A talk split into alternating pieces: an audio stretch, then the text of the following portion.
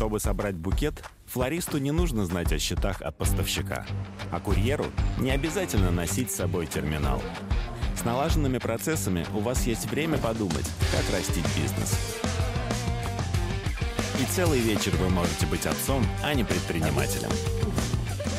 Вы создаете свой бизнес, а Тинькофф Бизнес создает инструменты для решения ваших задач. Тинькофф Бизнес. И дело делается. Тинькофф. Он такой один. Всем привет! Я Алексей Макаренков, и сегодня мы детально поговорим про успехи Baldur's Gate 3. И возможен ли вариант, что игра не настолько успешна, как кажется на первый взгляд. Плюс пообсуждаем, какую следующую игру стоит ждать от Ларин и Свена Винки. Разберем опасную симптоматику внутри одного крупного игрового издателя. Ну и, конечно, детально покопаемся в главном скандале недели. Как авторы Unity устроили переполох в стане разработчиков и что они там вообще натворили. Погнали! Первым делом давайте поговорим про успехи Baldur's Gate 3. Сейчас игра у всех на слуху, там стримы, обзоры, гайды, солюшены, интернет ощетинился ими как злобный ежик после дождя. Starfield, конечно, всю эту малину уже немножечко подпортил, но все равно внимание BG 3 собрала очень много и более чем заслуженно. Но Просто внимание, просто хайп и даже просто высокое качество игры — это не гарантия коммерческого успеха. Иногда, да, они идут в обнимку, рука об руку, все вот это, но так бывает далеко не всегда. Есть масса примеров, когда в коммерческом плане провалились очень хорошие, иногда даже шедевральные игры. Игры, которые принято называть культовыми. Примеров выше крыши. Вот просто первое, что приходит в голову. Enslaved. Вроде бы великолепная и прям необычная игра от Ninja Fury. Сейчас вообще сложно найти подборку культовых экшен-адвенчур, где бы Enslaved не было. Но свой бюджет игра не отбила. Или там первый Цейконот Стима Шейфера. Тоже культовая игра, но она когда-то провалилась. И даже не просто провалилась, а чуть не похоронила своего издателя. Он тогда еле выкарабкался. Потом, правда, все равно скуксился и перестал заниматься играми, но тут уже психонавты были не виноваты. Что еще? Айк Фумитуэды тоже сейчас считается культом, но продажи были очень плохие. У Фаренгейта Дэвида Кейджа были крайне скромные показатели. И в первые годы после выхода игра точно не отбилась. После выхода на мобилках, может быть, производственный бюджет удалось вернуть, но это не точно. Ну и сами можете накидать еще вариантов. Там Альфа Протокол, Beyond Good and Evil, Grim Fandango. Да даже первый Fallout коммерчески чуть не оказался провалом. Продажи его резко подскочили только после выхода второй части. И вот подобных примеров можно, если порыться в извилинах, нарыть не один десяток. При этом шума вокруг многих из этих игр было прям очень много. Но весь пар ушел в гудок, так что вопрос, а что там с Baldur's Gate 3, вполне закономерный. Но тут как раз волноваться не стоит, потому что есть хорошие доказательства, что Лариан уже заработали на BG3 очень много денег. Сгибаем пальцы. Еще до релиза было сразу несколько сливов, что Baldur's Gate 3 разошлась тиражом в 2,5 миллиона копий еще на стадии раннего доступа. Но окей, давайте сделаем вид, что это не очень достоверно. Вот просто поставим галочку в голове. Второй момент. 16 августа был еще один слив, но уже более официальный. Бельгийское посольство в Китае внезапно похвастывает, что продажи Baldur's Gate 3 превысили 5 миллионов копий. На всякий случай, если у вас возник вопрос, при чем здесь вообще бельгийское посольство, Лариан – бельгийская компания. Они довольно тесно общаются с бельгийским министерством культуры. И правительство Бельгии в целом не раз уже делилось успехами именно Лариан. Так что тут ничего удивительного нет. Другое дело, что тут, похоже, цифры слили без ведома студии. Журналисты после той истории, разумеется, завалили вопросами Свена Винки, но он официально цифры, вот те самые слитые посольством, не подтвердил. Но что важно, он их и не опроверг. При этом, повторюсь, посольство слило число продаж 16 августа. Это всего две недели после начала продаж Baldur's Gate 3. И даже если вот эти циферки с учетом продаж раннего доступа были озвучены, все равно результат очень и очень достойный. Две недели для игры подобного уровня – это еще даже не выход на плата. Продажи на тот момент должны были продолжать активно расти. Можно даже провести параллели с Divinity Original Sin 2. Совершенно очевидно, что скорость продажи Baldur's Gate 3 выше, чем у второй Original Sin. При этом Original Sin 2 разошлась за две недели тиражом в 600 тысяч копий. Это при том, что Larian изначально планировали продать 500-600 тысяч копий за 3-4 месяца, а продали за две недели. Это, если что, не из воздуха информация, а из интервью Винки. Он тогда прям очень сильно восхищался и благодарил игроков за то, что они так быстро раскупают игру. Собственно, на днях Лариан сообщили, что прямо очень-очень довольны результатами Baldur's Gate 3. Число проданных копий они, правда, так и не назвали, но напомню, что пиковый онлайн BG3 в Steam был 885 тысяч игроков. Сейчас он регулярно переваливает за 500 тысяч. Больше месяца прошло, и вообще-то мало какая игра демонстрирует такую стойкость. Ну и у нас еще внезапно есть данные со Steam Spy. И там прямо какие-то невероятные цифры показаны. По данным сервиса, игру купило от 10 до 20 миллионов человек. 10-20 миллионов.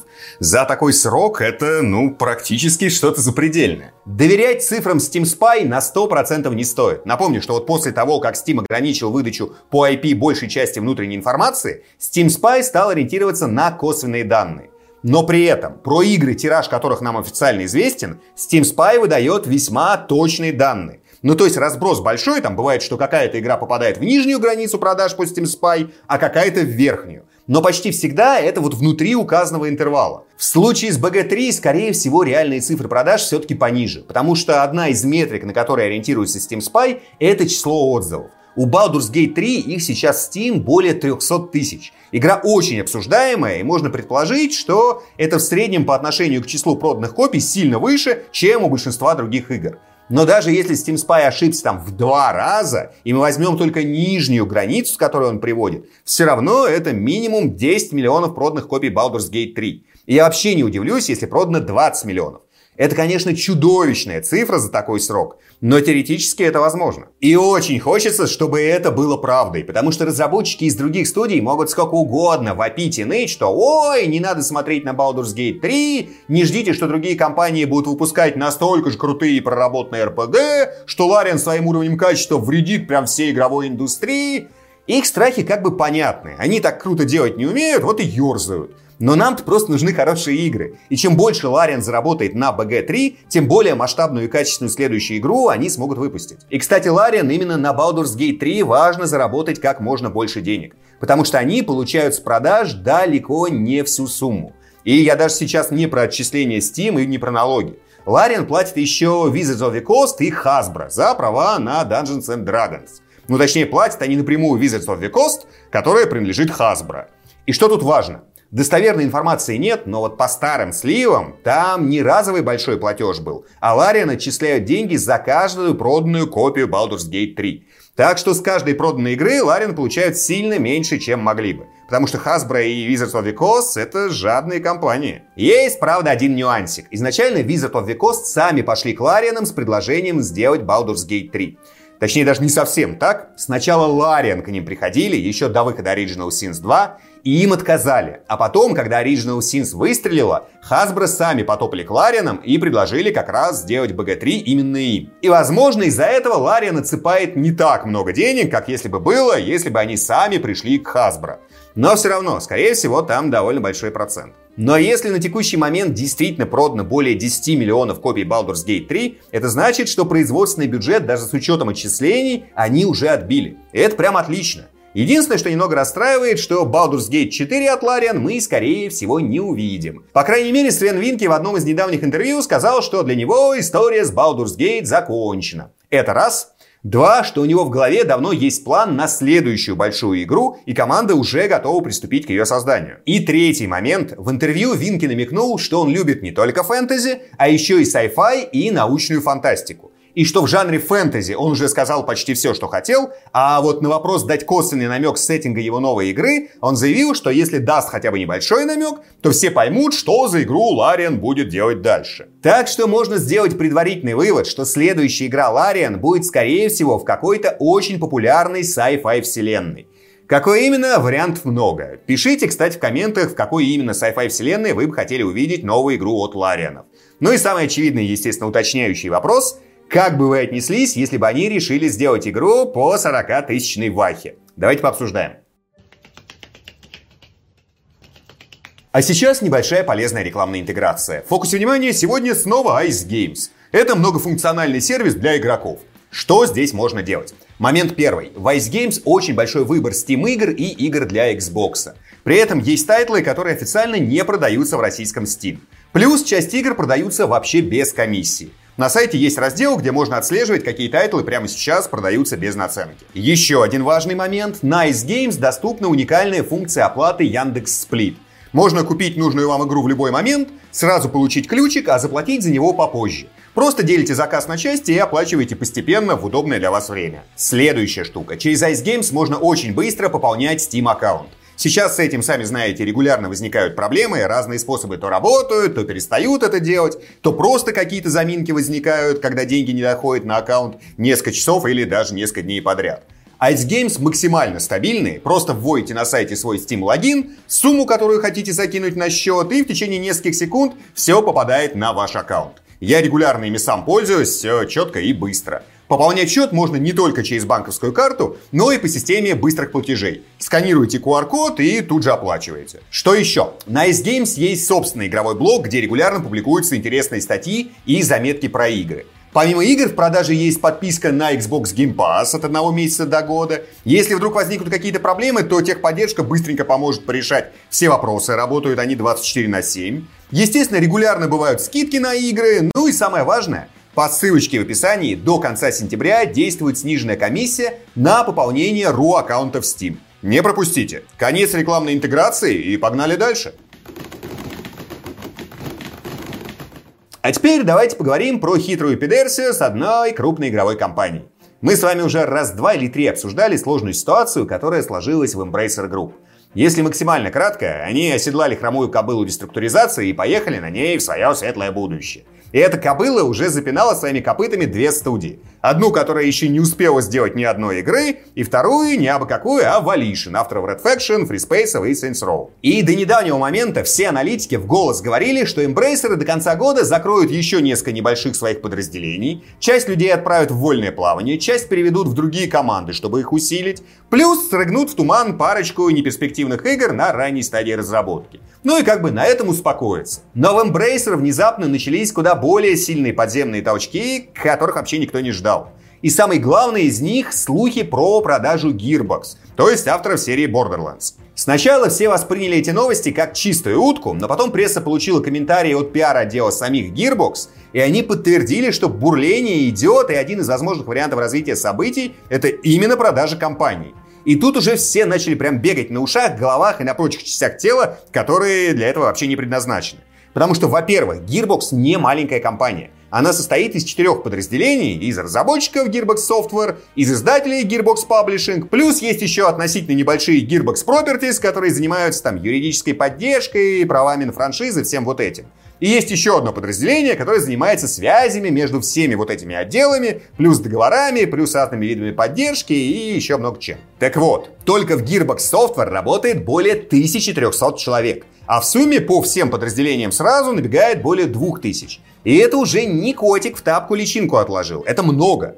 Плюс напомню, что эмбрейсеры купили Gearbox всего лишь в 2021 году. Заплатили за них 1 миллиард 300 миллионов долларов. И это была самая большая сделка эмбрейсеров по покупке игровых студий. И теперь вдруг они рассматривают варианты их продажи. И это уже не просто давайте чуть-чуть посрезаем жирок. Это прям режем по-живому. Эмбрейсеры потенциально готовы оттяпать от себя очень большую игровую составляющую. А это значит, что вот их исходный посыл и исходная задача реструктуризации, привести в норму вот процессы и нарастить за счет этого выручку, это как бы немножечко пускание пыли в глаза. Они хотят не просто чутка привести все в порядок, а готовы на серьезные репутационные потери и на потери потенциала развития в обмен на финансовую выгоду здесь и сейчас. Кстати, в прессе сейчас многие про всю эту ситуацию пишут, но очень мало кто вспомнил про один интересный факт. Когда Embracer закрывали сделку с Gearbox, они вот эти 1,3 миллиарда все сразу не выплатили. Там был разовый платеж на 360 миллионов, а остальное должно было выплачиваться на протяжении 6 лет,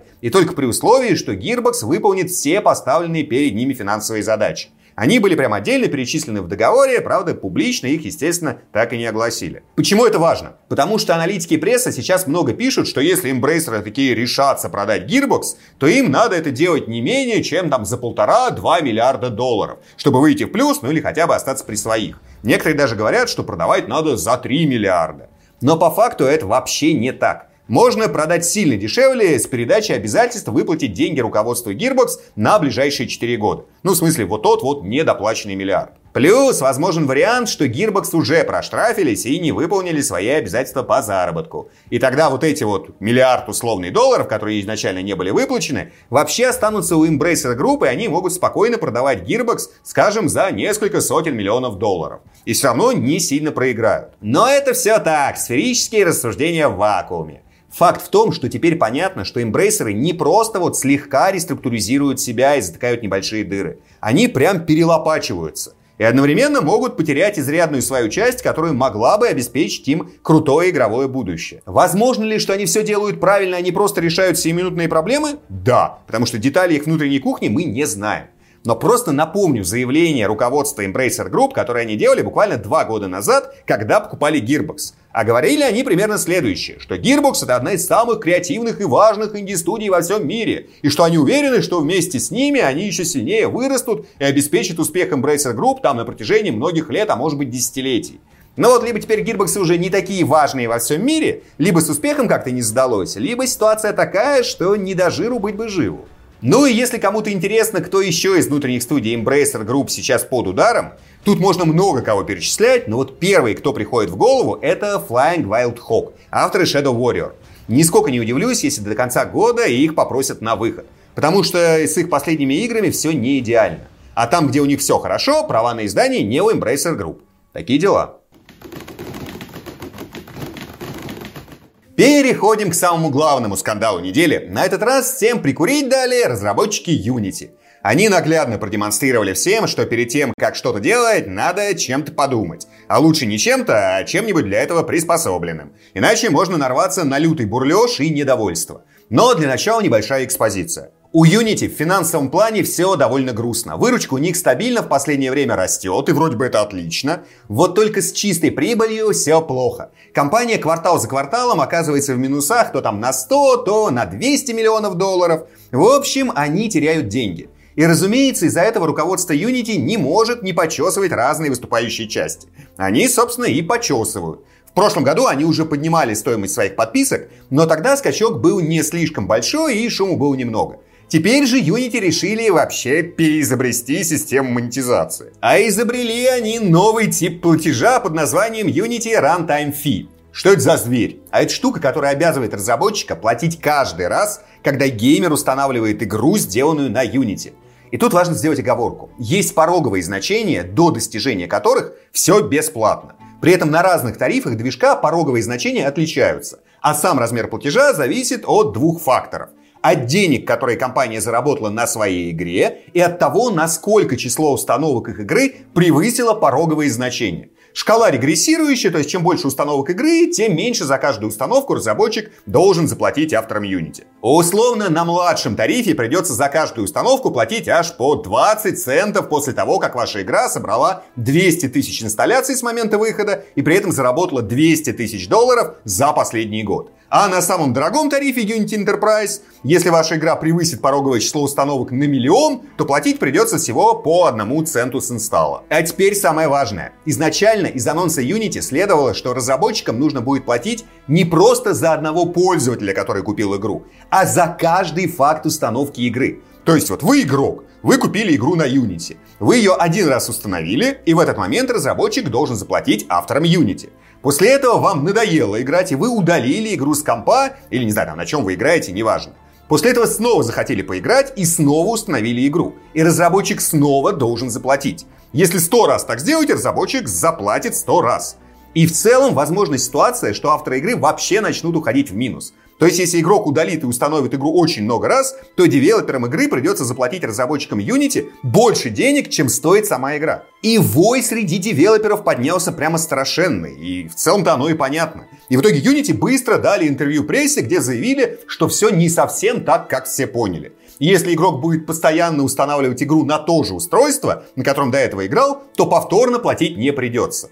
Но, конечно же, есть нюансик. Потому что оказалось, что если устройство поменялось, то таки придется платить еще раз. Ну, то есть, условно, вы купили игру в Steam, установили ее дома на комп, потом установили с того же аккаунта, скажем, на рабочий компьютер, а потом еще раз с того же аккаунта, допустим, на Steam Deck. Аккаунт один и тот же, игру вы купили один раз, но разработчику игры придется трижды заплатить разработчикам Unity. А если вы комп поменяли, то и еще разочек. Так что недовольство вот эти вот объясняловки дополнительные не потушили. Разработчики продолжают выражать недовольство. Они готовятся подавать в суды, грозят переходом на другие движки, ну их как бы прекрасно можно понять, потому что систему, которую предложили Unity, мало того, что она не очень логична и несправедлива, ну потому что какого черта вообще разработчики должны платить просто за факт установки так еще и эту систему можно использовать против самих разработчиков. Скажем, там конкуренты хотят задушить твою игру. Они нанимают китайскую бот-ферму, те через перелогины и смену железа устраивают инсталл-бомбинг, и вот вы уже должны за фальшивые установки целую кучу денег, хотя ничего еще толком и не заработали. Или игроки решают, например, тоже устроить ревью-бомбинг, и разом все начнут переустанавливать игру на все доступные им устройства. Тут, кстати, хочется сказать, что это даже как бы неплохой такой вариантик, потому что у геймеров появится реальный инструмент, как наказывать девелоперов рублем за кривые решения. Но, конечно, это все равно абьюзивная и неправильная схема. Плюс есть еще масса других минусов. Например, разработчики бесплатных игр с монетизацией тоже будут вынуждены платить за инсталляции игроков, которые еще не заплатили им ни копейки. И при этом, если игра не мега популярная, то попасть можно на очень приличную сумму. Некоторые разработчики уже устроили подсчеты, и оказалось, что по новой системе некоторые должны будут отчислять Unity миллионы долларов. Особенно могут пострадать разрабы бесплатных игр с максимально щадящей и необязательной монетизацией. У некоторых вышло, что они будут за инсталлы платить больше, чем чисто теоретически могут на своей игре заработать. А часть студий показали расчеты, по которым их траты возрастут в несколько десятков раз. Или, скажем, другая ситуация. Игра выходит в Game Pass е, разработчики получают за это фиксированный платеж от Microsoft. Это как бы нормальная устоявшаяся схема. Но при определенном раскладе может получиться так, что весь вот этот вот заработок от Microsoft, который они получат, они должны будут отдать авторам Unity. Еще и должны потом сверху, может быть, окажутся, а не только все эти деньги у них уйдут. Правда, тут вообще странная песня. Вероятно, в этом вопросе платить должны будут хозяева площадок. То есть в случае с геймпасом Microsoft. А они, кажется, до сих пор не в курсе, что будут должны кому-то денег вот так вот просто с бухты-барахты. Но тут пока не до конца ситуация ясна. Руководство Unity детально на этот вопрос до сих пор не ответило. И непонятно вообще, они кого-нибудь из платформы держателей об этом предупредили или нет. Судя по всему, нет. Сейчас в интернете, разумеется, очень много воплей на тему того, что давайте вообще все собираетесь и валите с Unity. Нечего вот такое поддерживать. Но, сами понимаете, это не может быть нормальным выходом для всех. Смена движка — это зачастую, например, смена команды, потому что у людей, например, может вообще не быть опыта в разработке на том же Unreal. А дедлайны не позволяют, например, отложить релиз. У кого-то игры вообще давно выпущены, игры при этом большие, и перевести их на новый движок — это почти полный новый цикл разработки. Плюс число разработчиков на Unity огромно, а резкий переход большинства разрабов на другие движки приведет к банальной нехватке кадров разработчиков вот на этих самых новых движках и гиперперенасыщенности рынка спецами на Unity, которые будут банально сидеть без работы. В общем, одни сплошные минусы. Unity заварили знатную кашу с кучей подводных камней, а расхлебывать ее теперь придется всему геймдеву. И еще, кстати, есть один момент – пиратские копии игр. Пока вот по текущей логике получается, что их установки тоже будут засчитываться. Потому что иначе, скорее всего, нужно налаживать связь Unity с официальными площадками, на которых продаются игры. А этих договоренностей, повторюсь, скорее всего, нет. Опять же, Unity уже заявили, что пиратские копии игр считаться не будут. И для этого они будут сотрудничать с разрабами каждой отдельной игры.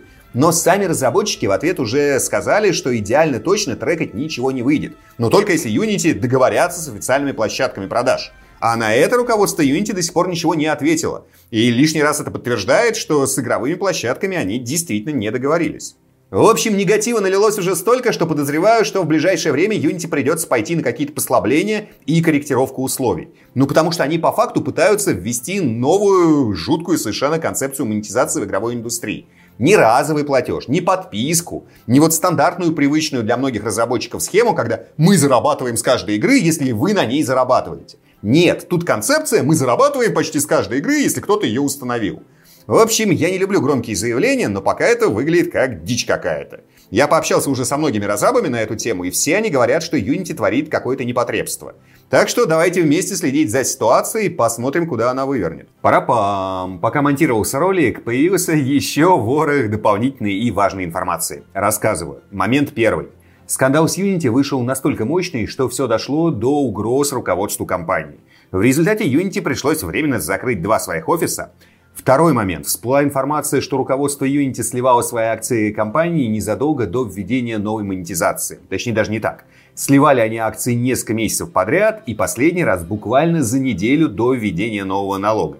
Неожиданно, да? Третий момент. Из компании уже начали увольняться рядовые сотрудники. Некоторые уволились еще до введения нового денежного сбора, потому что были категорически не согласны с решением владельцев бизнеса, пытались это до них донести, но их, естественно, никто не слушал. Уволившиеся говорят, что люди продолжают уходить из компании, и в самое ближайшее время уйдет еще порядочно народу, потому что несогласных с новой монетизацией еще очень много. Четвертый момент. По просочившимся слухам, Unity начали предлагать разработчикам игр убрать налог на инсталлы взамен на отказ разработчиков от сторонних систем размещения внутри игровой рекламы и переход на рекламную систему Unity Level Play Mediation. Ну, то есть разрабам говорят, вы начинаете пользоваться нашей рекламной платформой, а мы не берем с вас сбор за установку. В общем, мутно и грустно все выглядит. Но еще одну вещь напомню. За всем этим бардаком стоит не абы кто, а Джон Ричителло.